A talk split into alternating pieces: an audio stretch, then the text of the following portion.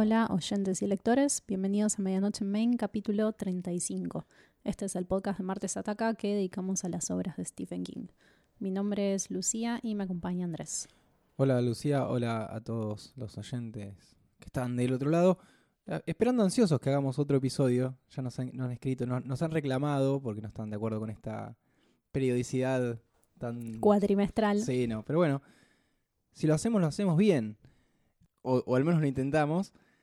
Por eso hoy nos reunimos para grabar el último capítulo del tercer volumen de Medianoche en Maine. Que para refrescarles, agrupa los que nosotros consideramos los otros clásicos de Stephen King. Así es. Esta va a ser la última novela de este volumen 3. Y como nos queríamos ir con un broche de oro, leímos 22, 11, 63. Un novelón. Sí. A veces tengo miedo de ser repetitivo y, e insistir en esta idea de que, que King ya no, no puede sorprenderme y arranco otro y de vuelta lo hace. Sí, es una historia que nos gustó mucho y que mm, creo que va a funcionar bien como cierre del capítulo anterior eh, o como lado B, porque tiene muchos puntos en común con The Dead Zone. No me daba cuenta cuando lo estaba leyendo, inclusive cuando lo terminé, vos me lo mencionaste y empecé a atar cabos si hay varias similitudes, pero no son groseras, por eso tal vez no, no me di cuenta. Creo que para un autor que lleva casi 50 años publicando, este libro de hace ya casi 10 años, o más, no, más de 10 años, se lo puede considerar una publicación reciente. Iba a ser el mismo comentario, que creo que le cabe el rótulo de otro clásico solamente porque todavía es demasiado reciente y en mi opinión al final del camino creo que va a terminar posicionada entre las novelas más destacadas de King. De hecho, me atrevo a, meterlo entre grandes títulos como The Stand, It y The Shining.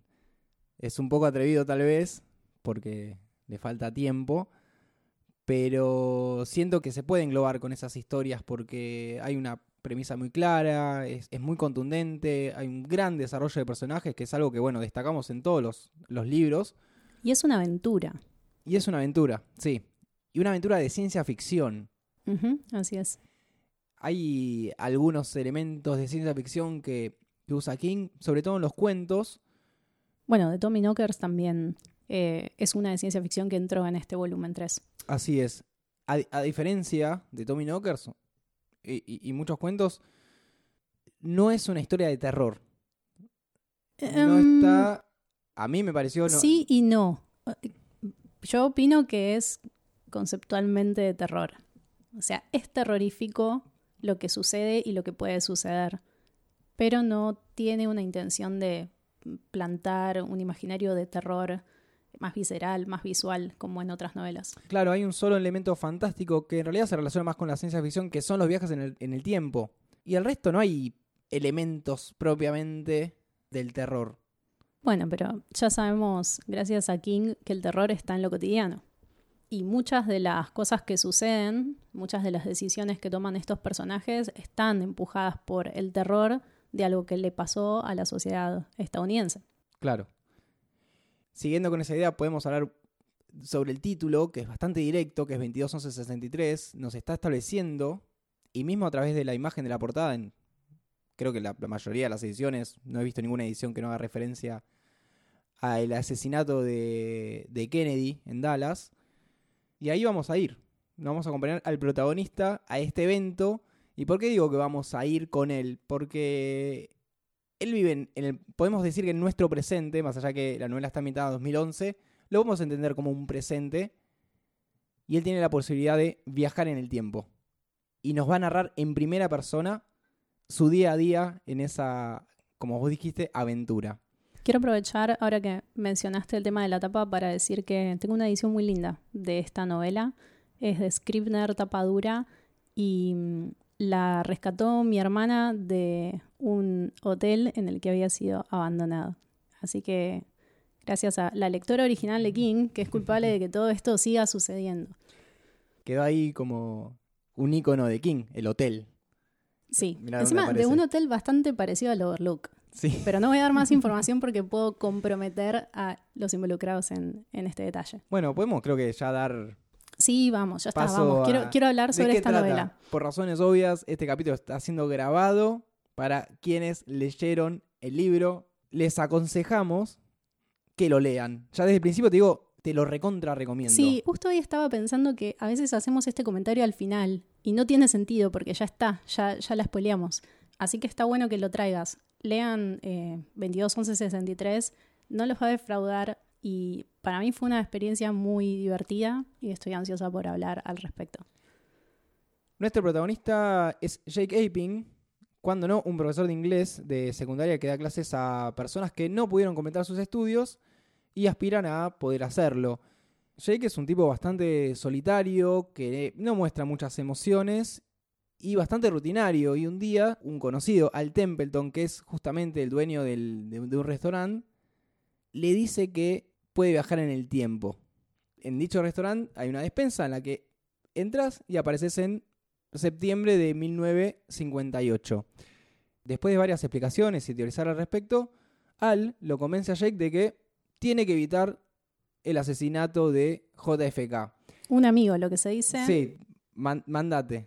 El tipo hace toda una investigación y dice, es por acá. Y está el detalle de que no lo puede hacer él mismo porque ya estuvo demasiado tiempo en el pasado y allá se agarró cáncer, entonces está por morir. Necesita pasarle eh, la tarea a otro. Y está seguro que evitando ese episodio histórico va a cambiar el presente para bien. Y que para eso tiene que viajar en el tiempo, matar a una persona y volver. Sí. Bien. Vamos a hacer algo que generalmente no hacemos en este podcast, que es recorrer este libro en orden secuencial. Vamos a empezar por las primeras cinco páginas y así, ah, con ese grado de especificidad, vamos a ir parte por parte. Este es uno de mis comienzos favoritos de cualquier novela de King. Son unas pocas páginas en las que se establece el personaje de Jake Epping. Es un tipo que no puede llorar, ni siquiera ante su muy reciente divorcio, pero que llora leyendo un ensayo. Y de entrada plantea que la posibilidad tentadora de viajar al pasado no es salvar a, a Kennedy, sino salvar a la familia de este alumno que lo conmovió tan profundamente. Esa es la droga de entrada, digamos, al viaje en el tiempo. Y hay una cita que es bastante específica sobre esto, que dice, desearía haber sido una persona emocionalmente bloqueada, al fin y al cabo, porque todo cuanto siguió, todas y cada una de las cosas terribles que siguieron, derivó de aquellas lágrimas. Que en inglés es un poquito más lindo porque dice flowed from those tears, que es como fluyó de esas lágrimas. Y esto es clave porque todo el desarrollo del libro tiene que ver con ese punto ciego emocional que tenemos las personas. Eh, hay muy poco método científico en lo que podemos saber o no sobre el viaje en el tiempo, las consecuencias que va a traer, cuáles son las reglas y demás. Es central qué es lo que le pasa a J.K. Ping y por qué toma todas las decisiones que toma a lo largo de la novela. Ya que lo mencionaste, vamos a hablar un poco de, de las reglas que nos plantea King eh, del viaje en el tiempo. Sí, ya entrando en la parte 1. Sí. Para empezar, hay cosas que no sabemos eh, y nunca vamos a saber sobre este portal eh, a través del que, que viajan. Pero más allá de eso, se nos plantean unas reglas bastante sencillas que Jake va a usar para viajar. Y estas se las plantea al Templeton, en base a su experiencia. Sí, quizás demasiado sencillas. Es prueba y error. Más prueba que error. Sí, una parte interpretativa bastante grande. Y conveniente. Sí. Voy a enumerar eh, por encima las que creo que son las cuatro reglas básicas. A través del portal siempre se viaja al mismo instante. Te metes en la despensa y caes a las 11.58 del 9 de septiembre de 1958. Cuando volvés, en el presente transcurrieron solamente dos minutos. No importa si estás cinco minutos o cinco años en el pasado, una vez que volvés, te ausentás solamente esos dos minutos.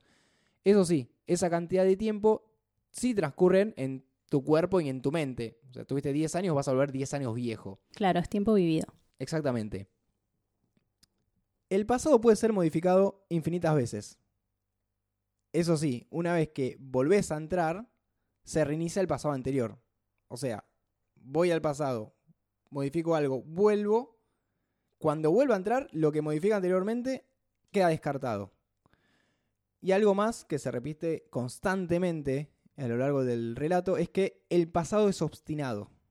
El pasado no quiere ser cambiado. A mayor cambio, mayor es la dificultad para llevar a cabo esa acción, la acción de cambio. Para cerrar, y siguiendo con esta idea, el pasado se nos termina presentando como un personaje más que intenta detener a nuestro personaje principal en este intento de cambiar la historia. Sí, el tiempo pasado está planteado como un villano, porque todo lo estamos viendo a través de los ojos de Jake Epping, que tiene una idea en mente y esa es evitar el asesinato de Kennedy. Vamos a hablar largo y entendido sobre esto y sobre todas las reglas que mencionaste, porque hay muchos huecos en estas reglas. Y mismo Al Templeton admite que hay cosas que no entiende. Eh, todo esto es una interpretación de sus experiencias yendo y viniendo a comprar carne para venderla eh, barata en el presente. O sea que de acá a la parte 1 hasta la parte 6, todo lo que hace el personaje está basado en una suposición. Y para mí esa suposición se sostiene por dos motivos. Uno es que cada uno de estos personajes que viaja, Jake y Al, tiene una debilidad muy propia de su condición de humanos que les impide analizar fríamente el contexto. Y por otro lado, como ciudadanos estadounidenses que son, creo que comparten un rasgo idiosincrático que tiene que ver con la visión de sus tragedias nacionales, en este caso la de Kennedy, como rectoras del orden universal. Yo no sé si King puso esto ahí, al menos intencionalmente, pero es una autopercepción que los personajes tienen de sí mismos, como los héroes de la situación, y supongo que tiene algo que ver con lo impactante que fue el suceso de, Kennedy, cómo los afectó a ellos como sociedad, y todos los que habría sido sí de su historia como nación a partir de ese punto. De hecho, si los personajes hubieran dudado un segundo de la relevancia de este hecho como disparador de todas las tragedias que vinieron después, la guerra de Vietnam, el asesinato de Martin Luther King, los riots raciales, nada, 9-11, todo, em, no pondrían en riesgo la estabilidad misma del universo. Sí, porque un evento trágico va a evitar otros eventos trágicos cuando históricamente siempre hay eventos trágicos. Pero además es una lógica súper falopa, o sea, es una, es una causalidad que no tiene sentido. Es que ahí entra lo, subjetivo de Al de pensar que si no existe el asesinato de Kennedy, considerando que es la el único momento histórico donde lo pueden querer llegar a matar, no va a existir Vietnam y él va a tener otra vida mejor. Sí, sí, sí. Ah, ese es el punto ciego que tiene Al Templeton, así como Jake Epping eh, tiene esta habilidad por la posibilidad de salvar a toda la familia de su alumno que fue asesinada por, por el padre. Hmm. Em, y además hay algo que siempre está presente en el trabajo de King, que son las cualidades muy humanas de las que no podemos escapar. Y lo dice en esta frase, los humanos fuimos construidos para mirar atrás, por eso tenemos una articulación giratoria en el cuello. Pero a medida que avanza el libro y nosotros no podemos chequear con veracidad ninguna de estas reglas, nos empezamos a preguntar, ¿sirve acaso este plan de matar a Oswald? Eh, ¿Por qué tendría el resultado que ellos creen que va a tener? Eh, o, de, dónde sacan esas certezas si la mitad de las reglas mismas del viaje en el tiempo tampoco están claras. Entonces es una novela en la que dudamos del protagonista y de su convencimiento de tener tanto control y tanto poder de cálculo sobre el plan que está llevando adelante. Y es interesante el trayecto, porque al final nos enteramos que las reglas estaban mal y lo único que importaba era sostener cierta continuidad del orden temporal. Hmm. Entonces, al estar narrada en primera persona, es imposible en un principio no involucrarse con lo que está sucediendo y, de hecho, querer que eviten el asesinato de Kennedy. Pero el trayecto es tan largo, es una novela de cuántas páginas, 800 y pico, que es inevitable empezar a, a, preguntarse, che, ¿no será que estos personajes son demasiado humanos para esta tarea? A mí por momentos me pasó de querer creer en esas reglas, abstraerme y seguir con la historia. Bueno, estas son las reglas, el tipo va a intentar cambiar las cosas, va a volver, va a estar todo piola, listo. Hiciste la Al Templeton. Pero, en un momento me empiezo a plantear qué otras cosas se pueden hacer en este pasado. Por ejemplo, ¿qué pasa si él se muere en el pasado? ¿Qué pasa si alguien quiere irse de ese pasado al presente. Hay un montón de cuestiones que empiezan a saltar que al protagonista también se le empiezan a ocurrir. Sí, o mismo hay algunos detalles, digamos, de funcionamiento del pasado que no son enteramente, entre comillas, naturales, como similitudes extrañas entre personas, entre nombres, sueños, eh, cosas que, que, él no se puede explicar y siempre adjudica que el Mm. pasado es eh, ob- Obstinado. obdurate, ah, obstinado y que se quiere defender de esta gran acción que ellos quieren llevar a cabo. Y el hecho de poder salvar a la, a la familia de su alumno es algo que a nosotros también nos, nos plantea al, al tiempo como un villano, porque es algo que queremos que suceda. A nosotros nos conmueve el comienzo de la novela. Entonces hay ahí un jueguito que nos hace King para que hagamos lo que vos hiciste. Bueno, ya fue, estas son las reglas, vamos a ver qué, qué sucede. Por eso Jake viaja, eh, hace como unos, unos viajes de prueba. El primero que es, voy realmente al pasado, le creo a este loco. y efectivamente es así, va y vuelve y pasan dos minutos. Y ahí es cuando se pone su primera misión, que es lo que decís vos, de salvar a la familia del conserje. Y no le sale bien. No. Por eso vuelve, borra, entre comillas, el pasado que, que hizo mal. Porque cuando vuelve, ve que el cambio que él produjo es peor que el que él quería. Convengamos que ahí ya podría haber sospechado un poco. No está tan bueno lo que estoy queriendo hacer. Si yo voy a salvarle la vida a una familia y cuando yo vuelvo el conserje está muerto por otra situación, Sí, hay un claro factor de imprevisibilidad que es imposible anticipar. claro, puedes hacer un cambio en el pasado, pero no puedes corregir todo el pasado. No puedes ir llevándolo hasta que llegue al presente de, de- de manera óptima. Por eso decide volver y hacerlo bien y emprender esta gran misión de frenar el asesinato de Kennedy que va a suceder dentro de cinco años. Sí, y para esto tiene que enfrentarse a múltiples villanos, además, de- además del pasado. Esta historia empieza en Derry, que como lectores constantes que somos ya sabemos es una ciudad que tiene su lado bastante oscuro y manipulador eh, y que tiene sus propias intenciones para aquellos que la habitan. La descripción es bastante similar a, a It y más adelante Dallas, donde tiene lugar el suceso de Kennedy, también se plantea como un tipo de ciudad prima de Derry, un lugar putrefacto detrás de una fachada. Eh, son espacios que no quieren intrusos ni cambios y que se defienden para expulsarlos. Y el tiempo está, el pasado en particular, está también construido como un villano con rasgos similares. Está escrito a partir de la idealización de un recuerdo infantil, que es claramente el de King, porque Sí, claramente. transcurre en la época de su infancia, que está a la vez atravesado por una lucidez adulta del presente. Eh, y entre esta visión colorida y llena de sabores y de camaradería y de sensaciones eh, agradables que están muy desgastadas en nuestro presente, también hay algunos detalles como los baños para gente negra o los barrios bajos o las desigualdades que van saliendo a la luz y dando un panorama más completo de qué es este pasado en el que J.K. Pink cayó. Así que podríamos decir que hay un triple villano en la historia de Jake. Que sería Derry, Dallas. Dallas y, bueno, el pasado que ya lo, lo venimos mencionando.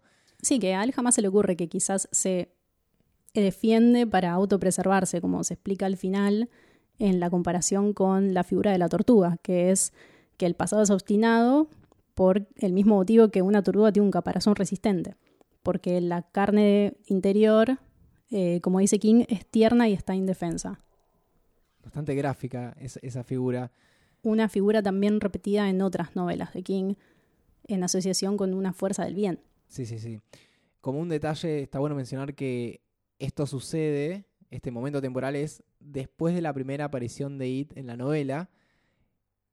Y Jake se cruza con, eh, ¿qué era? Con Richie, con Beverly. Sí, Y Hay un crossover. hay un, un cruce y, y bailan y hablan entre ellos. Y lejos de ser sutil, es bastante, creo yo, necesario para la historia que nos, nos muestre esas interacciones con seres del pasado. Sí, funciona bien. Y hay algo, hay algo cálido en volver a encontrarse con esos personajes de esa manera. Sí. Porque la verdad solo estuvimos con ellos en momentos de mierda.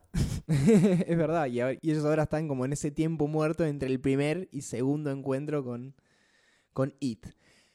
También podemos hablar un poco de, cómo el pasado funciona como enemigo. Por ejemplo, en el primer intento de él por eh, llevar a cabo el asesinato del padre del conserje para que no mate a toda su familia, que de golpe se descompone. Empieza a haber ciertas trabas que a él no lo dejan avanzar. Y acá ya se empieza a plantear la idea de esto de que más grande es el cambio que quieres hacer, más grande van a ser las trabas. En este caso es una descompostura. Él de alguna forma siempre logra su cometido, pero con trabas. Esa deducción sí es correcta. Cuanto más grande es el cambio que quieres hacer, más se defiende el tiempo porque ese cambio va a tener consecuencias más mayores. Sí. Está también esta idea del, del aleteo de la mariposa. Sí. Ese aleteo va a ir repercutiendo y se va agrandando, es como una bola de nieve de sucesos que vos estás trastocando. Eso es lo más terrorífico de, la existencia de J.K. Ping en el pasado, que no sabe realmente lo que va a provocar o cómo se va a amplificar un hecho que quizás a él no le parece tan grave. Hmm. Pero bueno, no, no entiende estos mensajes de este, en su caso, segundo viaje que hace al pasado y lo intenta. Así que nos adentramos en la parte 3 de la novela que es Living in the Past, viviendo en el pasado. Sí, cuando efectivamente se queda en el pasado. Sí. Y una cosa muy interesante que, que el personaje se da cuenta que no puede estar cinco años solamente investigando a Oswald y viviendo entre las sombras, porque después de todo es una persona y tiene que relacionarse con otras justamente para no volverse loco.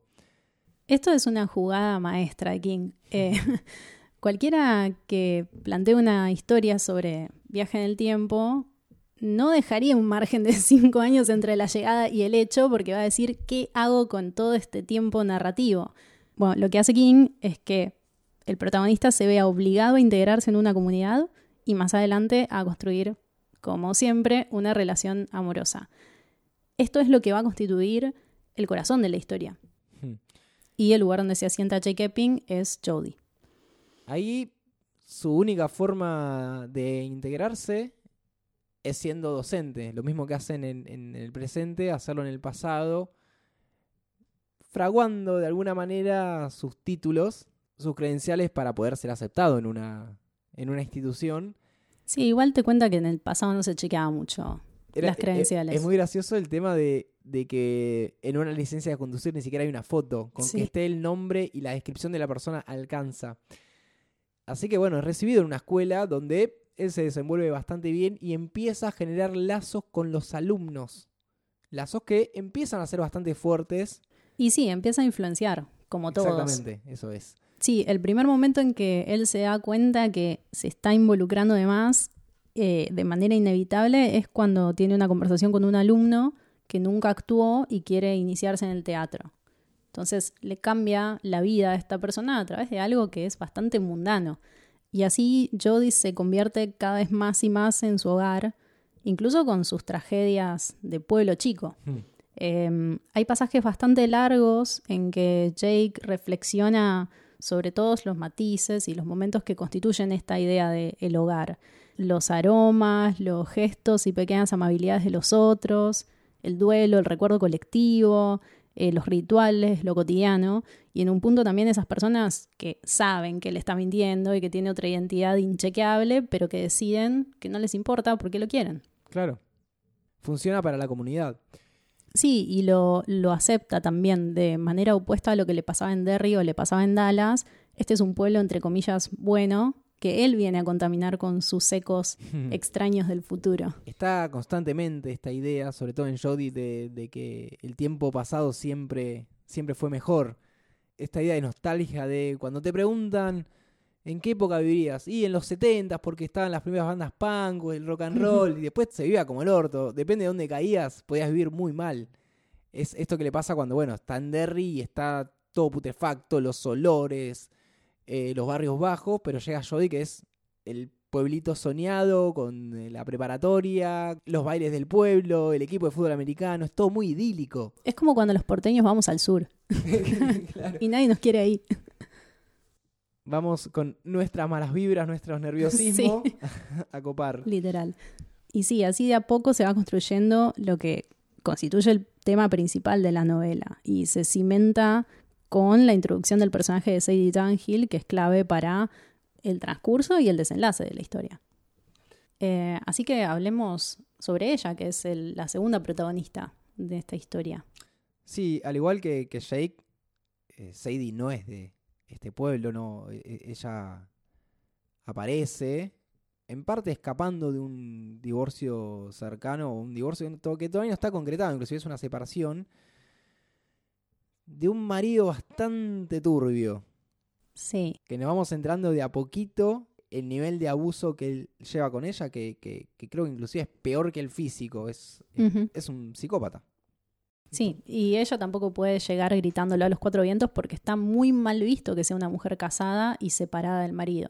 De hecho, la familia le da vuelta la cara y ella se cambia el apellido extraoficialmente, pero este lugar Jodie, de la misma manera que aceptó a, entre comillas, George Amberson con Ah, eso, sus... se cambia el nombre. Sí. Yo tengo la sensación de que le puso Amberson para que suene como Mr. Anderson en Matrix.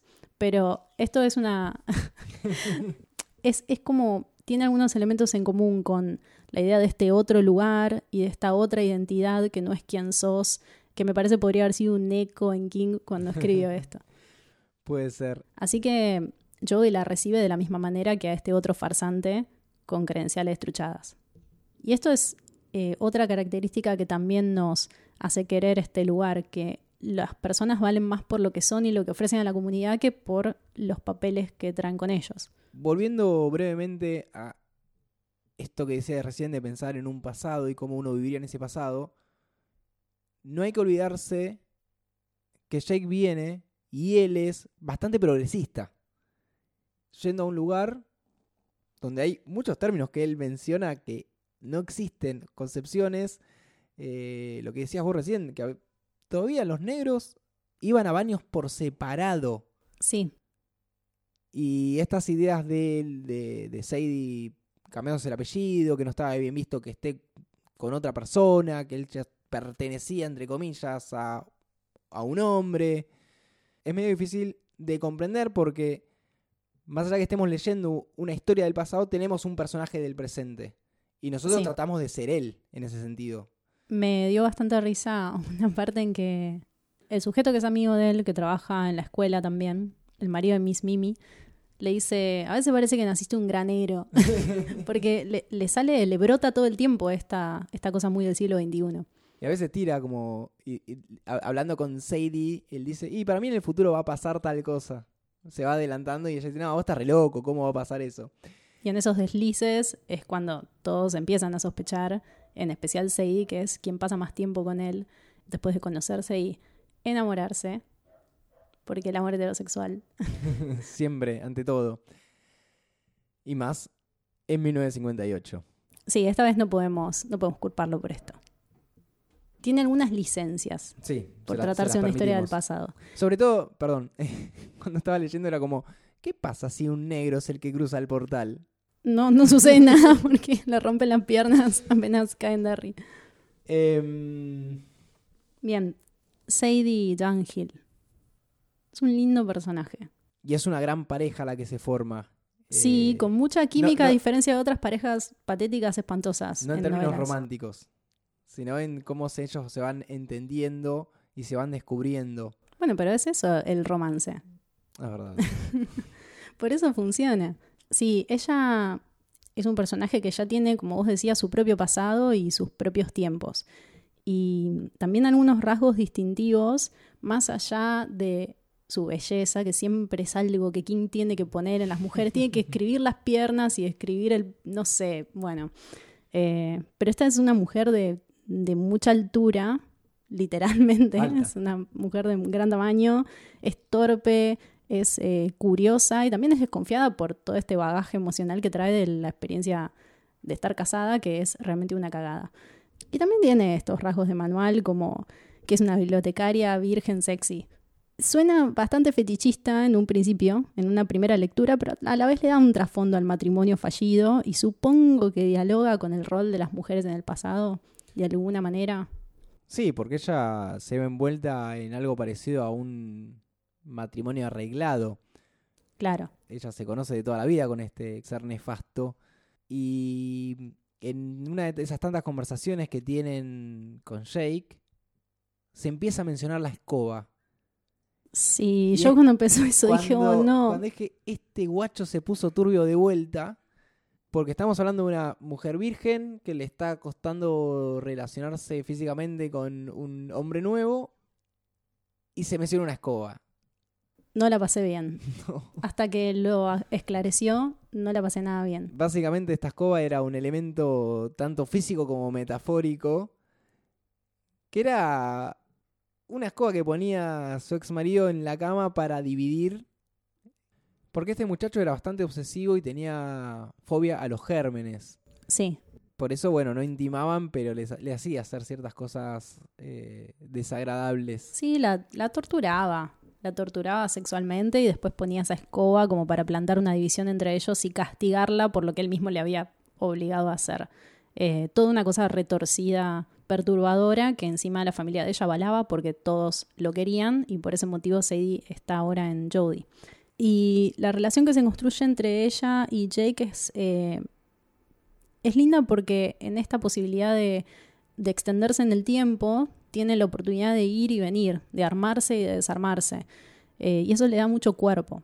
Hay un momento en que ella lo abandona porque desconfía de esta persona, George Amberson, que canta canciones extrañas y se escabulle a lugares en que no queda claro qué hace ni dónde está.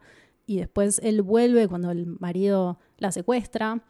Y tiene una confrontación que termina con un tajo en la cara. Sí, le hace una herida bastante profunda en la cara un rasgo que ella va a llevar para siempre. Con mucha dignidad. Teniendo en cuenta nuevamente que estamos en el pasado y la medicina tiene un límite. Y a partir de ese momento ellos se quedan juntos hasta el final de la novela. Que también es lindo porque a ella le pasó algo que, en cierto modo, traiciona la idealización, eh, que es esto de tener una cicatriz cruzándole la cara y a Jake no le importa. Y además voy a poner una chinche en esto para retomar más adelante, pero Jake es muy capaz de ver a Sadie como persona. Hay un momento en que ella resuelve una confrontación entre amigos en una mesa de, creo que era Día Acción de Gracias o algo así, en que Jake piensa que ella puede ser muy vulnerable y puede ser muy torpe, pero también podía ser muy, muy valiente y por eso la amaba. Eh, chinche a este detalle. Todo esto último que estamos narrando es la parte 4, que se llama Sadie and the General. Sadie y el general. ¿Quién, es el general? ¿Quién es el general? Como vos mencionaste recién, hay unas ausencias, hay planes enigmáticos que tiene, que tiene Jake en el pasado, que tiene George en este nuevo presente para él, que es prevenir el asesinato de Kennedy. En simultáneo él tiene que seguir con su plan. No se puede ir por las ramas y el último día tratar de resolverlo. Eh, es lo que yo haría igual. Es un alto grado de procrastinación que, que no podemos aceptar. Y acá enfrentamos la necesidad de profundizar un poco qué es lo que rodea al asesinato de Kennedy. Indefectiblemente nos tenemos que meter en eso. Porque parece ser el tema principal del libro, ya desde el título. Eh, para ser sincero, es algo, una historia que yo había escuchado un momento, obviamente es cultura popular eh, el suceso, pero simplemente me sonaban nombres, el tema de la teoría de la conspiración. Había visto los videos eh, al pasar de, este magnicidio, pero nunca, nunca me metí en el, en el rabbit hole, nunca me metí tanto en el tema.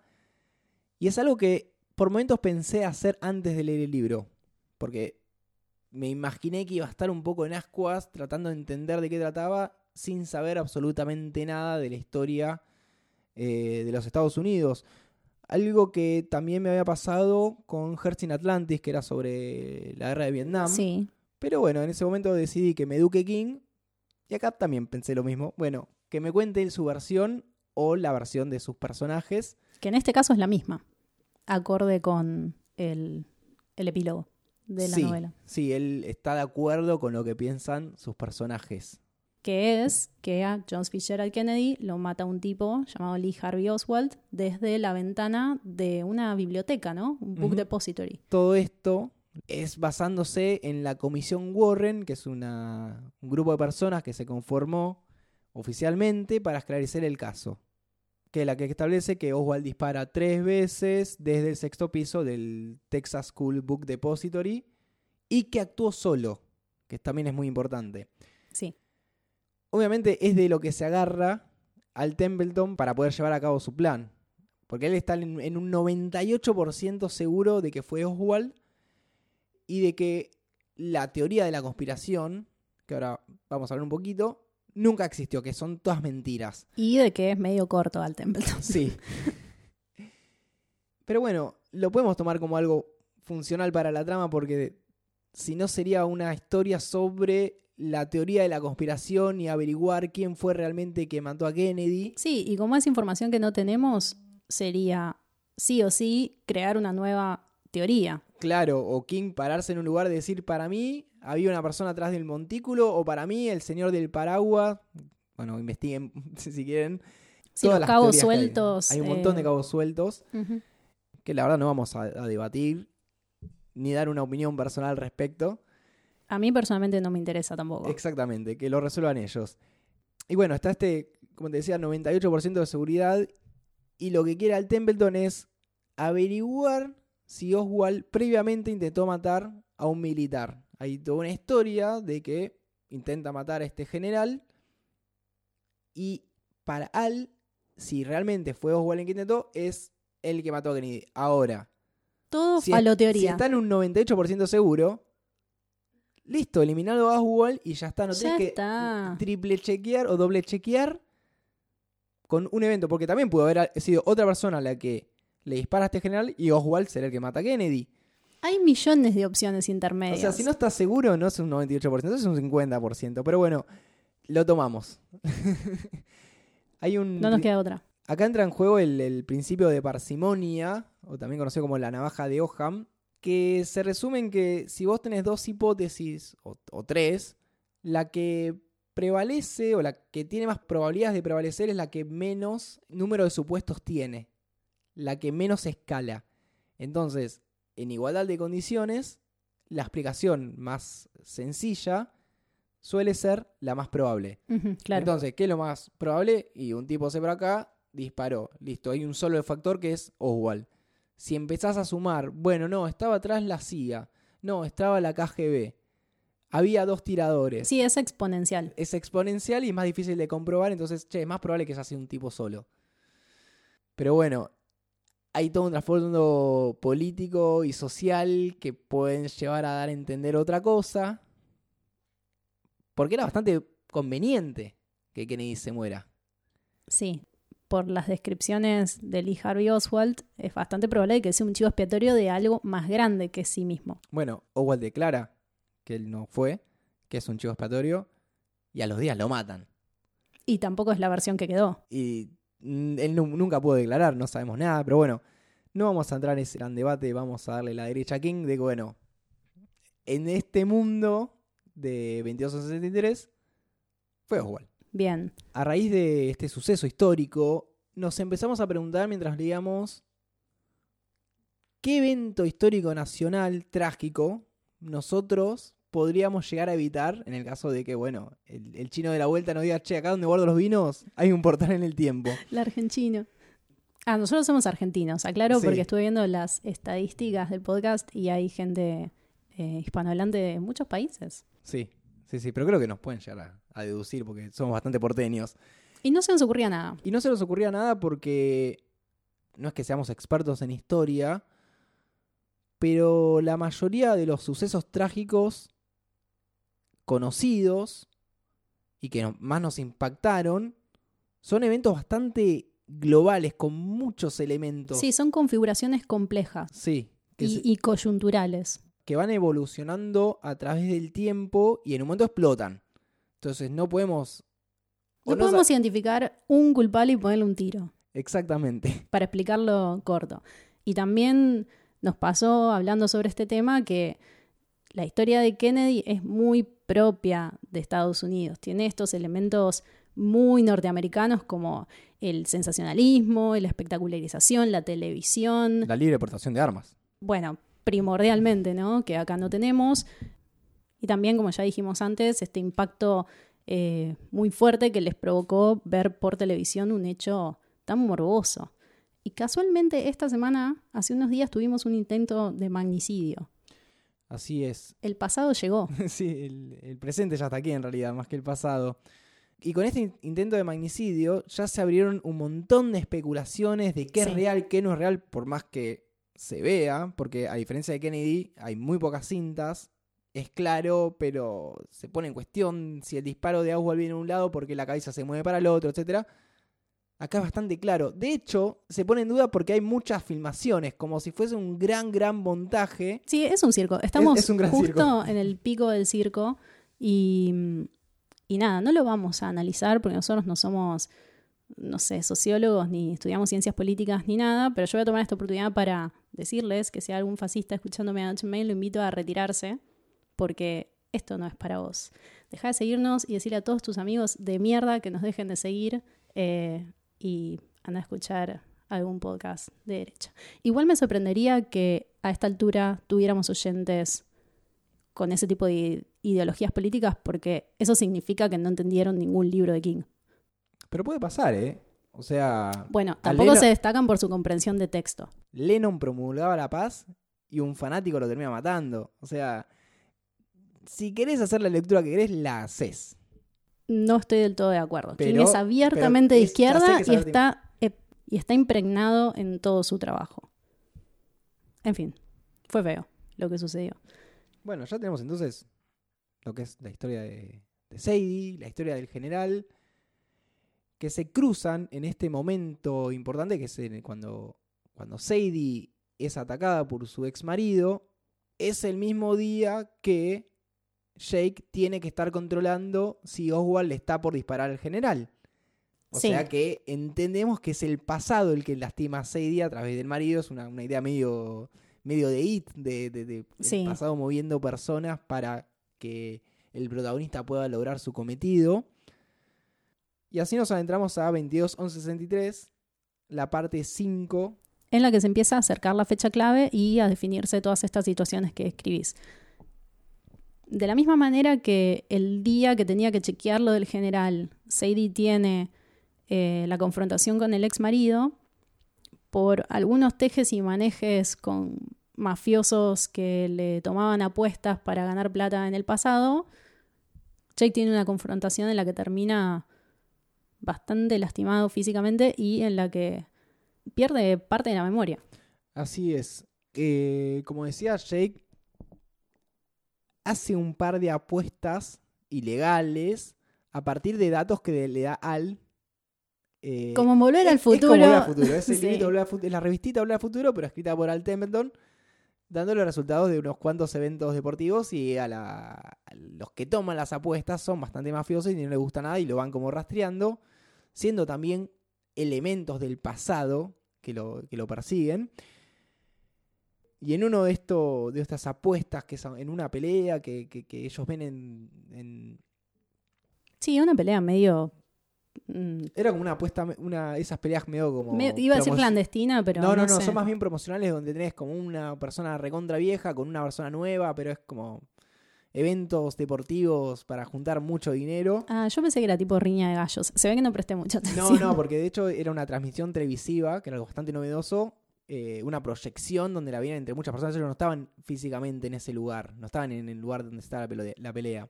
Me quedó algo sin decir que voy a meter en este segmento porque ya está. Em, si querés meterte en el. me meto en la despensa.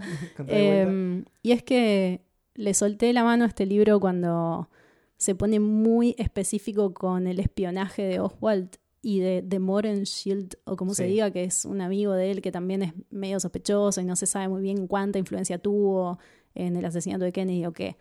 Me resultó tan aburrido. Por suerte, eh, la verdad es que esto lo leí en una reseña y estoy de acuerdo. Al ser una novela tan larga, es una cantidad de páginas insignificante. O sea, es un muy pequeño margen de error. Por eso hasta ahora no, no habíamos mencionado ninguna falencia de esta novela, pero a mí en lo personal se me hizo chicloso. Sí, porque tiene todo este aspecto técnico en el que... Porque Jake- aparte no va a ningún lado. O sea, no confirma nada, no, no te brinda nada, es todo una, un intento de tener control sobre algo que de todos modos nunca va a tener control. A ver, estas personas que viajan en el tiempo no son eh, personas formadas para re- realizar espionaje. Nadie cursó pensamiento científico en toda esta novela. No es que, bueno, un agente del FBI viaja a través del tiempo para evitar eh, un crimen. No tiene las Sí, herramientas hacen lo que pueden con lo que tienen. para hacerlo. Y bueno, hay una explicación muy técnica de, de que arma un... o manda a construir un... eh, un No, esa parte está bien, pero después el seguimiento Y es bueno, lo que se me hizo pesado. día a día. No, y además-. Eh, no la mencionamos, pero Oswald tiene una esposa jovencita que además la trata súper mal y también hay mucha violencia ahí. Y él está sentado en su casa con el, con el cosito escuchando atrás de la cortina y es como todo muy patético. Porque vos sabés que en el fondo está dejando suceder todo eso para nada. Claro. Eh, y eso la verdad que me, me costó. Creo que es la única parte que me costó leer y ya después de eso viene toda la, eh, la situación con Sadie y el ex marido y ahí ya remonta y nunca más vuelve a bajar. Se, Es que- se pica y se pica hasta el final. Resumiendo, hay toda una investigación desprolijamente minuciosa, Exacto. sabiendo que en un momento el pasado no te va a dejar avanzar. Es que efectivamente, y acá trazo el vínculo con lo que estábamos contando e interrumpí, eh, cuando llega el momento clave, las cosas se dan de manera en que él queda inhabilitado para llevar adelante el plan, tanto física como mentalmente. No tiene ni siquiera recuerdo de qué era lo que tenía que hacer. Bueno, él tratando de saber por qué está ahí con la ayuda de Sadie, que a esta altura ya sabe que él viene del futuro, sabe que está tratando de evitar el asesinato de Kennedy, pero nunca le dijo cómo iba a suceder, quién era Oswald, no le dijo nada. Sí, porque la idea de él es no involucrarlo. Exactamente. Pero me encanta el momento en que ella le dice, che, ¿no será el futuro? Es un alivio muy grande para el lector cuando por fin puede confesárselo a alguien, porque lleva como cuatro años ahí. Bueno, ella termina aplicando este principio de parsimonia. Y lo más simple que venga del futuro. Pero bueno, llegamos a toda esta secuencia en la que ellos van a la, a la plaza esta eh, con un montón de sucesos eh, desafortunados, accidentes de autos. Sí, se siente como si todo se les estuviera Es derrumbando encima. catastrófico. Es como, como esta peli, como esas pelis de- del fin del mundo donde todos se Sí. empiezan a ir encima. Eh, y bueno, ellos quieren llegar a, a este Book Depository, encontrar a Oswald y evitar el asesinato. Y lo logran. Sí, ¿Cuál es el precio? Sadie muere. Oswald la mata a Sadie. Hay un enfrentamiento y ella muere. Sí, Obviamente la primera idea que tiene nuestro protagonista es, ya fue, vuelvo al presente, vuelvo al pasado, hago todo bien de vuelta, con toda la información nueva que tengo, y ya está. es la primera y la única idea que tiene porque no puede pensar en otra cosa a partir del momento en que, en que matan a Sadie. Y es casi predestinado que iba a haber un costo por esta acción. Hay casi Mm. un intercambio de vidas, que es lo que hablan por teléfono con, con el amigo, eh, cuando él le dice que no le parece justo que la vida del presidente valga más que la suya. Ahí ese me parece que tenía una idea bastante más clara de cómo funciona el universo que, que el protagonista. Bueno, lo capturan, tiene como este intercambio con el FBI en que Habla con el presidente. todos se tiran shade, sí, habla con el presidente y con Jackie Kennedy. Entra en juego un agente del FBI que ya había estado en contacto con Oswald y que no hizo del todo bien su trabajo y, y eso se lo menciona a Jake, entonces lo termina... Le da a entender que el FBI sabe algo de estos viajes en el tiempo. Le Sí, dice, bueno, acá tenés un ticket de, de micro, andate, te dejo ir, ha- haceme cuenta que te escapaste sí, volvé por donde y viniste. volvé por donde viste. Andá por la Sabés sombra. por dónde irte. No sabemos si el, el, el FBI sabe o si el FBI está complotando y piensa que es de la KGB y le dice, bueno, andate a Cuba y escapa de acá. Y mientras tanto Jake solo piensa, necesito volver a la puerta y, y volver a entrar, porque tengo que deshacer la muerte de Sadie. Hay algo que creo que se nos pasó por alto, pero es el momento oportuno para, para mencionarlo. que es que cada vez que ellos cruzan este portal, más allá de ver a las mismas personas haciendo las mismas acciones, hay un sujeto en particular que trata de hablarles y de, advertirles algo, que es un, borracho ahí que tiene un, sombrero con una, una tarjeta amarilla en, en, la cinta del sombrero. No lo mencionamos, pero entra en la bolsa de cosas que convenientemente deciden ignorar para seguir adelante con el plan. Exactamente, porque Al le dice a, a Jake, no, ese está siempre ahí. Y es un borracho y te va a pedir un dólar para comprar el alcohol y nada más. Tipo, toma unas monedas, dásela hacia el choto. Ya está. Cuando Jake está yendo a la, al portal para volver al 2011, ¿con quién se encuentra? Con tarjeta verde. The Green Card Man. ¿Quién es Mr. Tarjeta Verde? Lo voy a decir en español yo. Em, que antes era de Yellow Card Man. Claro, y en algún momento fue el, hombre de la tarjeta negra, Que lo ves eh, suicidado, entendemos. Que es cuando él vuelve para hacer la, la gran misión. Me encanta la vista gorda que hace constantemente. Bien, este sujeto eh, lo trata de interceptar y le explica que las reglas no son como él cree. Y acá es cuando volvemos a pensar un poco más en esto de los viajes en el tiempo, en la ciencia ficción que nos plantea King, que, que queda un poco abandonada después del principio, porque nos, realmente nos adentramos mucho en, la historia. Y resulta que es una suerte de agente guardia este, de este portal que cada vez que muere uno aparece otro y que lo que están haciendo es advertirles a las personas que entran que lo que están haciendo es peligroso. Claro, Al Templeton recibe esta advertencia pero se hace el boludo.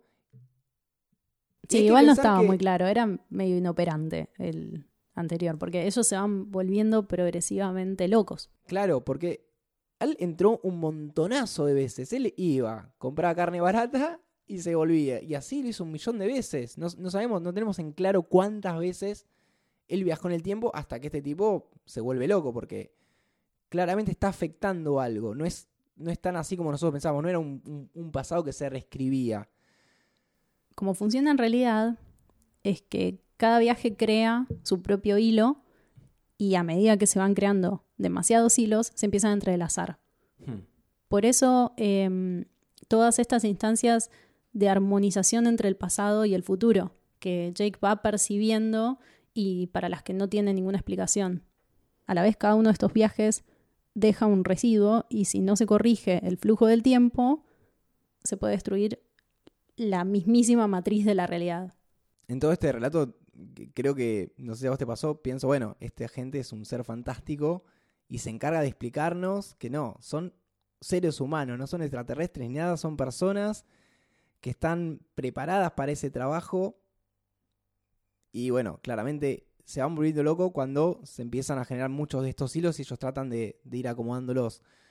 Sí, y cuando van acumulando los flujos de tiempo en su mente que son experiencias vividas, no es lo mismo que usar la imaginación. Hmm. Algo que enseguida vemos suceder con el protagonista. Bueno, Mr. Tarjeta Verde medio que le insinúa, volvió a ver lo que hiciste. ¿Y qué es lo que pasa en 2011? ¿Qué es lo que lo espera? Eh, una vez que él previno el asesinato de Kennedy. Caos y destrucción. Así es, completamente. Se fue todo al carajo. Estamos en un presente casi postapocalíptico porque se desatan un montonazo de eventos. Sí, todo, desastres naturales, guerras nucleares, se caen todos los sistemas. Nada, es la peor versión del presente que podríamos imaginar. Entonces, obviamente no queda otra que volver y deshacer este desastre que, que provocó. Y él tiene dos opciones, volver, tratar de corregir lo que hizo, incluyendo en ese plan a Sadie, o volver un ratito ahora que ya sabemos no es borrar, pero medio corregir el pasado para que no repercuta tanto en el presente.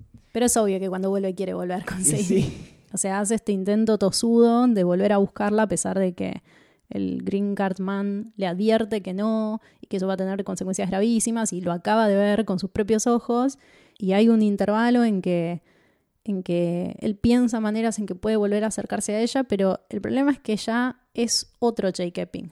Esta vez con Sadie ya no comparten el tiempo y tampoco comparten siquiera los recuerdos.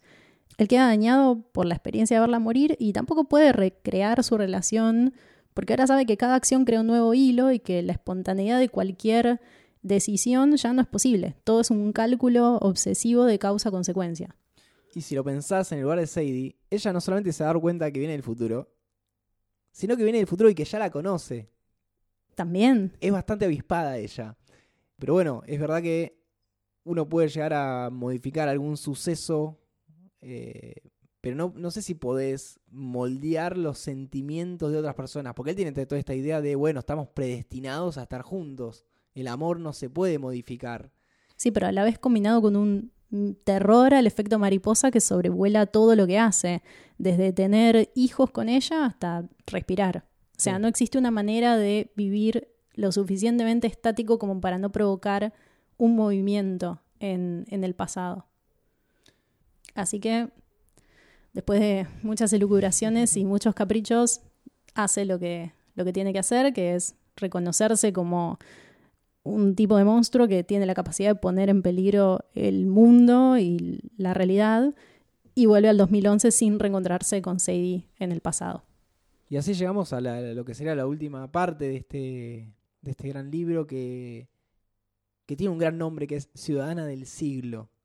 Excelente final. Tenemos a este, lo tenemos a Jake, bueno, volvió al presente, un poco más viejo, con toda esto, esta nueva información en su cabeza y, y en un principio decide no querer saber nada de nada, ni siquiera de buscar la Sadie, porque habla un poco de esta medio boomer King hablando sobre internet y el, los, los peligros que conlleva. Pero finalmente se entera que Sadie está viva y va a su encuentro. Obviamente una serie que no tiene idea de quién es él. Y va a este evento donde su comunidad la está celebrando, hmm. porque resulta que Sadie vivió una vida muy valiosa, muy productiva y... Mm, Dedicada a la comunidad. Hmm. Sí.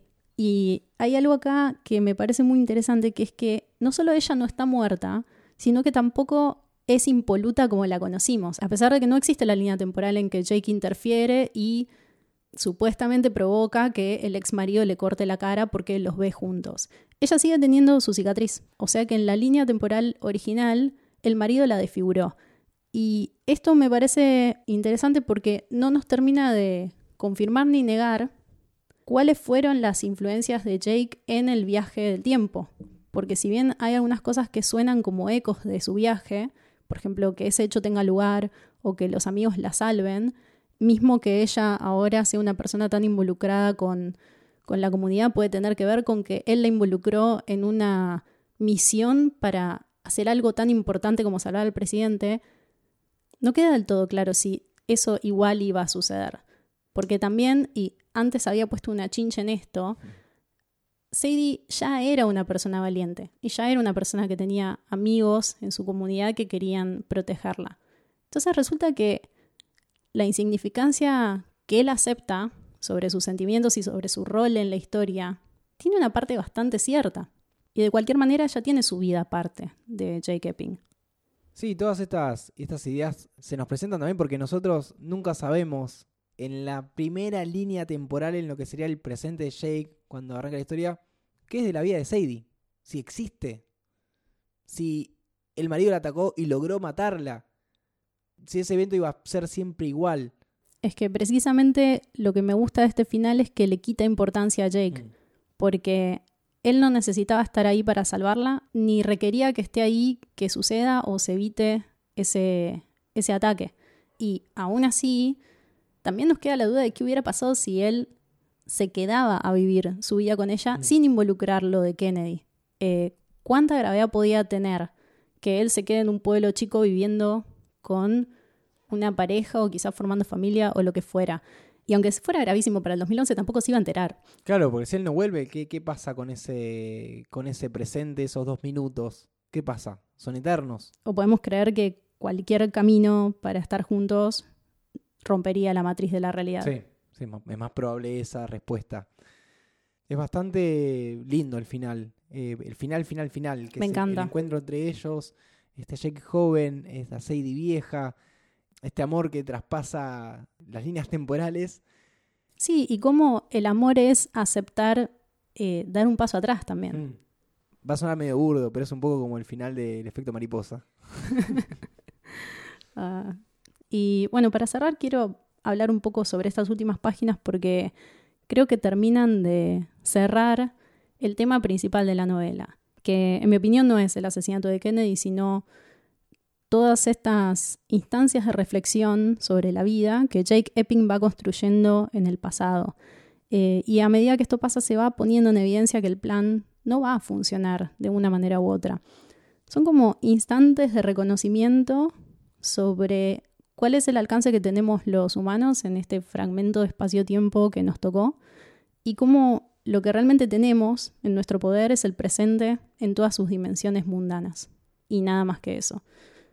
Si bien no hay héroes en este orden universal que plantea King para 22.11.63, tampoco hay puro rastro negativo. Puede ser que algo de ese eco sea una buena influencia o un apoyo emocional o un algo que impulse a otro hacia el bien y no necesariamente hacia la tragedia.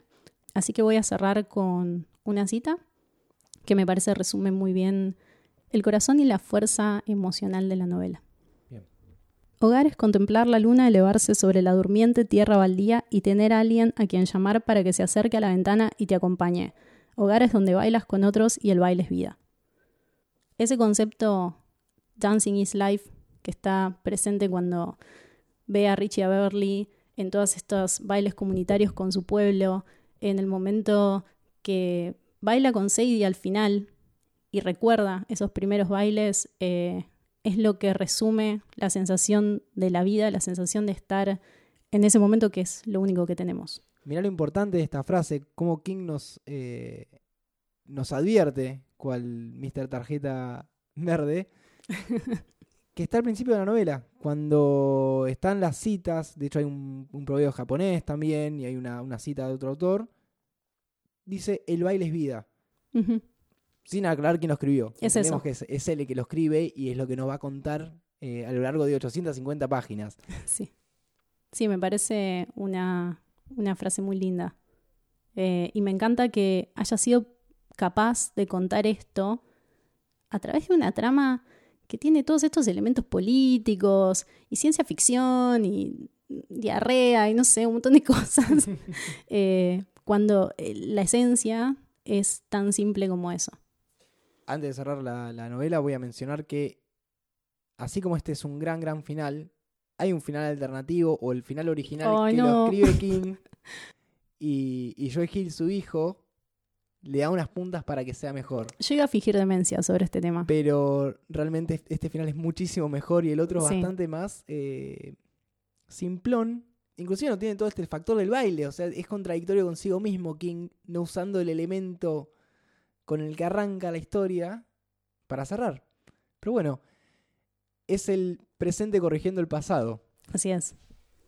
Menos mal. es uno de mis finales favoritos y en sí toda la estructura de este libro me, me gusta mucho. Siento que cierra el círculo de sentido. Es muy satisfactorio de leer. Así es. Bueno, llega el peor momento del episodio que estratégicamente está puesto en este lugar. Sí. Que es la adaptación de esta gran novela a la televisión, en este caso, a una, a una serie, a una miniserie de ocho capítulos, producida por Hulu y por J.J. Eh, Abrams, eh, con, bueno, la tutía de, de King, que realmente es decepcionante. Sí, sí, sí. Yo no entiendo cómo teniendo todo resuelto, por fin, ¿no? Porque nunca tienen todo resuelto. Siempre hay algún pifi de King que hay que corregir en esta instancia. Pero esta vez tenían todo servido en mm. bandeja y aún así falló. Em, sí, bueno, hablemos un poco sobre esto. Bueno, al igual que con la segunda adaptación de Stan, el primer capítulo quiere contar un montón de cosas. Es un puchero. Mostrar a todos los personajes, mostrar todas las lógicas, los villanos. Quiere contar todo en el primer capítulo creyendo que así nos van a generar mejores expectativas, pero la verdad, para atrás. Obviamente la serie en los, en los siguientes capítulos va mejorando porque pierde este tono de querer contar todo de golpe. Para que se hagan una idea del nivel de aberración narrativa, en el primer capítulo conocí a Sadie. en Dallas. Aparece de golpe en Dallas y ellos ya se conocen. Y no, tiene sentido. Nada tiene sentido. Además, eh, salta de una cosa a otra eh, con cambios de tono incoherentes y él acepta con una naturalidad irracional que está en el pasado, todo es eh, como muy poco cuidado, muy papelonero. Sí, es Eh, papelonero. Esa es la... Sí, eh, es uno de los peores primeros capítulos que he visto en mi vida. Realmente no sé cuál será el efecto en un televidente que no leyó la novela, porque por momentos debe ser atrapante, pero viendo el material original puede haber sido muchísimo mejor. Estoy de acuerdo con varios cambios que se hacen, como la inclusión de algunos personajes, eh, ni siquiera porque el personaje este Sí, la- más la acompaña- economía de personajes. Exact- eh, eso. Él está en el pasado con un compinche que lo ayuda a investigar. Y está bueno, no está, no está tan mal la premisa. Sí, lo que hace es tomar a Bill Turcott, que es el personaje que se encuentra antes de matar al padre del, del conserje, la primera vez que lo intenta.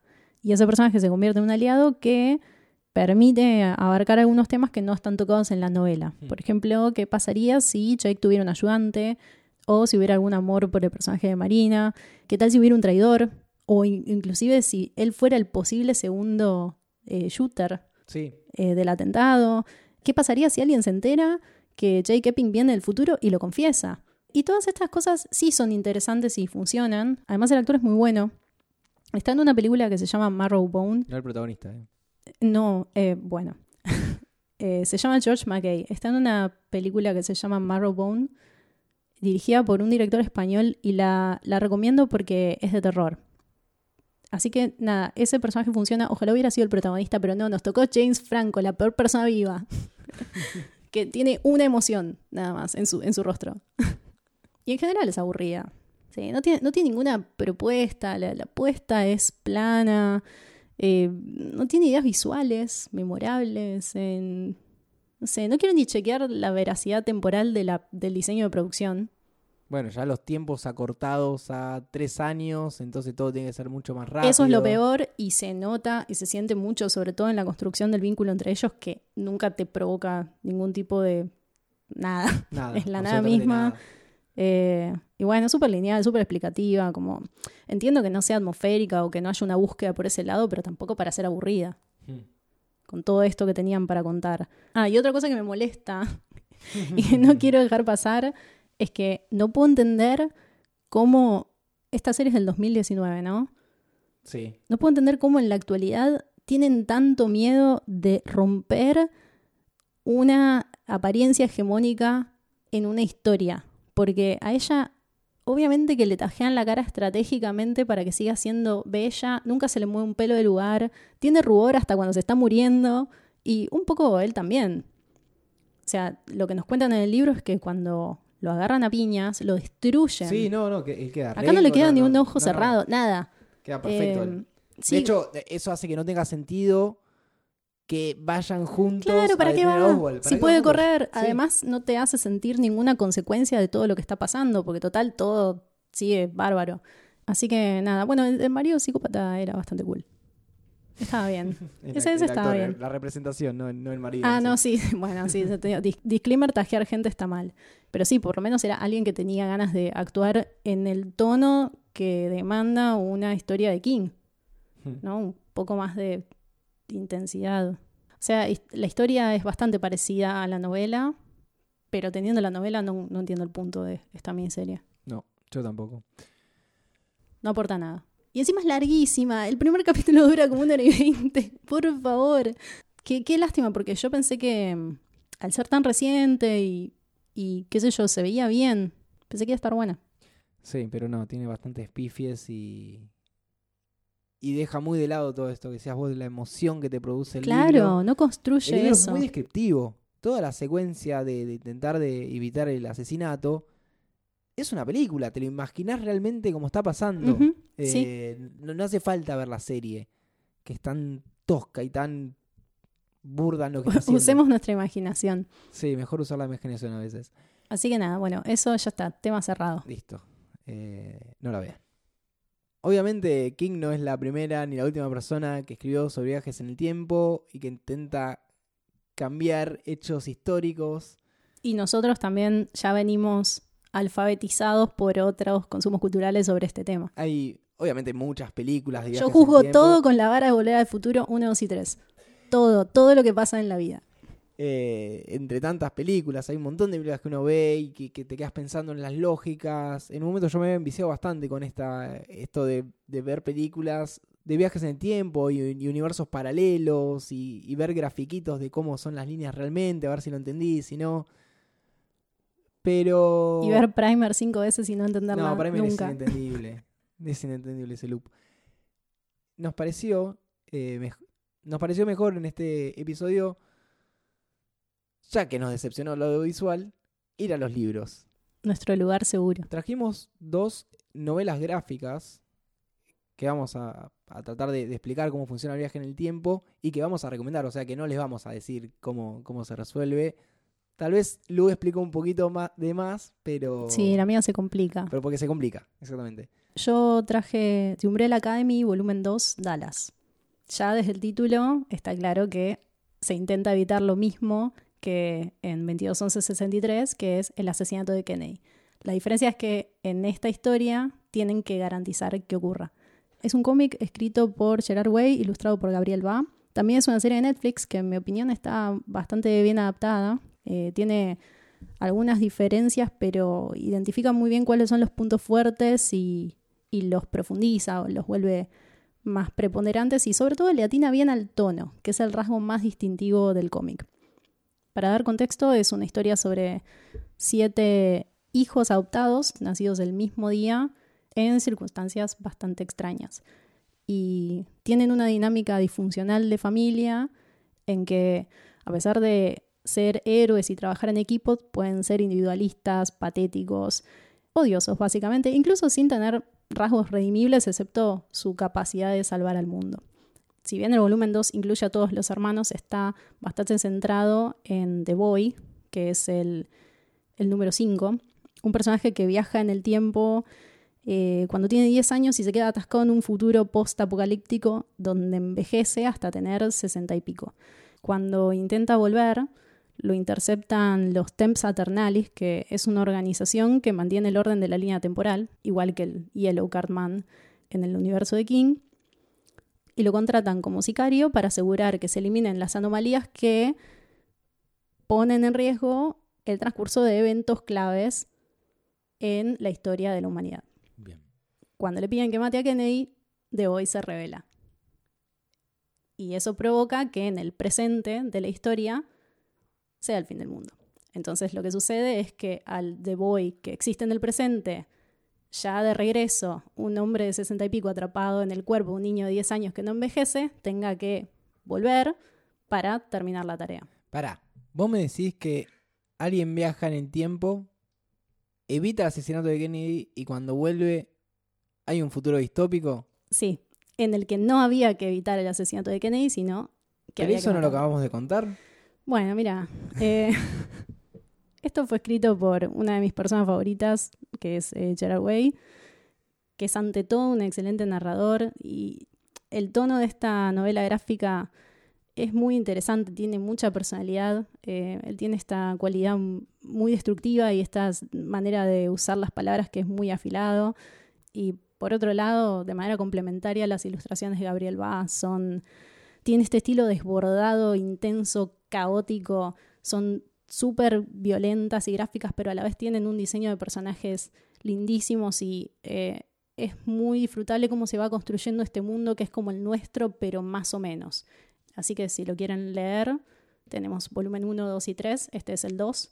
Y si van a ver la serie, hay una historia parecida en la temporada 2, pero hay algunas diferencias que la vuelven un poco menos complicada que en el cómic. Em, mismo hay un ente burocrático que preserva el orden en el tiempo, se llama The Commission y está presentado como si fuera la AFIP de, de, la temporalidad. Y el asesinato de, Kennedy eh, lo lleva adelante un grupo conspirativo, no dos shooters como se plantea en el cómic. Es como que juega con estas posibilidades que contó Andrés antes y que nunca fueron del todo confirmadas o negadas. Así que esta es mi recomendación. Bien. Si a vos te dicen viajar en el tiempo y matar a una persona que haya hecho un descalabro descomunal y que es totalmente repudiable y que puede cambiar la historia y evitar algo gravísimo, ¿a quién intentarías matar? Em, a Hitler. Hitler es la respuesta que todos daríamos. Y es la respuesta obvia y es la que toma Jason, este dibujante de cómics noruego. Eh, su nombre entero es eh, John Arne Sateroy. Sateroy, porque Andá a Jason saber cómo se dice. es ¿no? el peor nombre que puedes ponerte para Es que, ingoogleable. para que te googleen. Y es una pena porque es tremendo, tremendo autor. Es grandioso, tiene un estilo muy minimalista eh, y silencioso. Y sus guiones están representados por seres antropomórficos basados en animales, eh, perros, gatos, pájaros, patos o lo que fuere, porque a veces no sabes bien qué es lo que está representando, pero son personitas con cabezas de animales. Y lo interesante de Jason es que a través de una grilla muy estructurada, siempre tiene la misma cantidad de, de cuadros, no, no, no- no los rompe, se toma el tiempo y sobre todo el espacio para narrar sus historias que pueden llegar a tener una carga emocional muy, muy grande. Me, me he sentado a ver 6, 7, 8, 9 cuadros casi iguales que en el décimo te rompen. Es Lo, estás describiendo eh, perfectamente.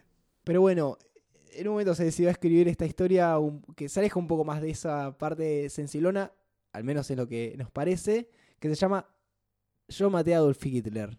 Sí. Tiene la misma idea que King. Vamos a poner todo en el título, en la tapa, que se note de qué la da. Y trata sobre un sicario que ejecuta trabajos, justamente ejecuta, trabajos sencillos y cotidianos. Por ejemplo, eh, quieres matar a un vecino porque hace ruido, a una pareja despechada, a un familiar, a tu jefe. El tipo va, les hizo el nombre, la dirección, una foto reciente, le pagás, obviamente, y listo. Es como un trabajo formal más, el, de ser un sicario. Hasta que un día alguien le dice, tenés que matar a Hitler. ¿Pero cómo? Este científico que le encarga el trabajo construyó una máquina eh, para viajar en el tiempo muy particular que funciona durante 5 minutos entre que vas y volvés y recién en 50 años puedes volver a usarla. Es como que tarda mucho en recargarse, de, de- de- vaya a saber la materia que utiliza este señor, para que uno pueda volver a viajar en el tiempo. Es muy divertida, es muy divertida esta novela gráfica. Eh, lo que rescato es que más allá de la posibilidad de trasladarse en el tiempo para prevenir o en este caso llevar a cabo un magnicidio, Jason, al igual que Kim, basa su relato en dos personajes cuya relación afectiva se desfasa temporalmente. Eh, de la misma forma que sucede con eh, Jake y Sadie. Realmente me gustaría contar un poco más, pero eh, es tan hermoso el final que resignifica esta idea del tiempo, del tiempo y más entre dos personas, que bueno, quiero que lo lean ustedes. Así Sí, que sí, esa, esa- esa es mi, mi- mi recomendación, eh, que se llama Yo maté a Adolf Hitler y, eh, de Jason. Bien. ¿Puedo contar algo personal? A ver, Jason es quizás el único autor al que me acerqué y le dije, tu manera de narrar me cambió la cabeza. Y él como buen noruego me dijo, bueno. Eh, fue en Comicópolis hace varios años y pobre, estaba resfriado, no daba más. Y algo que recuerdo eh, de ese intercambio es que él es igual a sus personajes. Pero es muy choqueante porque, como dijo Andrés, no son personas. Son estas criaturas, animales antropomórficos.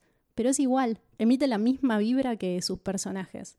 Es un gran narrador. Me encanta que trajimos dos ejemplos que tienen una forma bastante opuesta. Eh, porque el mío es súper violento y como irónicamente dramático y tiene como todo esto muy caótico.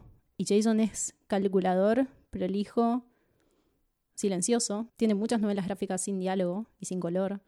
Así que son dos experiencias eh, muy disímiles, pero que cuentan historias de viaje en el tiempo y tienen puntos en común con 221163, ¿no? Cada una a su modo. Y son relativamente contemporáneas. Son anteriores. Jason 2006, Dallas 2008 Ocho. y bueno, King 2011. Llegando tarde. no, en fin. En serio, son dos novelas gráficas buenísimas y me encanta que las hayamos traído para complementar esta enorme novela, enorme en todo sentido, en longitud, en dimensión de la historia y de la experiencia de lectura también. Y con esto ya podríamos cerrar el volumen 3. Así es, vamos a cerrar eh, este volumen. Va a haber un episodio para hacer un repaso de todo lo que estuvimos viendo. Así que no más otros clásicos por ahora. Y solo el tiempo nos dará la razón si acaso son clásicos o no. Exactamente. Ha sido un gusto grabar este volumen 3 y tener la posibilidad de repasar estas novelas en el amplio catálogo, amplio e interminable catálogo de King. Está saliendo una nueva hora. Esto que acabo de decir. Salió a- uno a- mientras grabábamos. Claro, a- este audio aplica a cualquier momento que estés escuchando Sí. este podcast que se llama Medianche Main de Martes Ataca, que pueden escuchar a través de Spotify, donde se pueden, en la campanita, nos pueden seguir, estrellita, ya saben cómo es todo el, el flujo. Eh, también iTunes, donde pueden dejar una review. Y recomienden, porque nosotros no lo hacemos, pero encuentren a esa persona que se siente sola leyendo King y díganle, che, hay, estos dos graban cada seis, ocho meses un capítulo. Y, y nada, que nos dé seguir. Así es. Y supongo que habrá capítulos en algún momento. Siempre va a haber alguno, en alguna línea temporal. Mi nombre es Andrés. Mi nombre es Lucía y les deseamos buenas medianoches. Chau, chau. Adiós.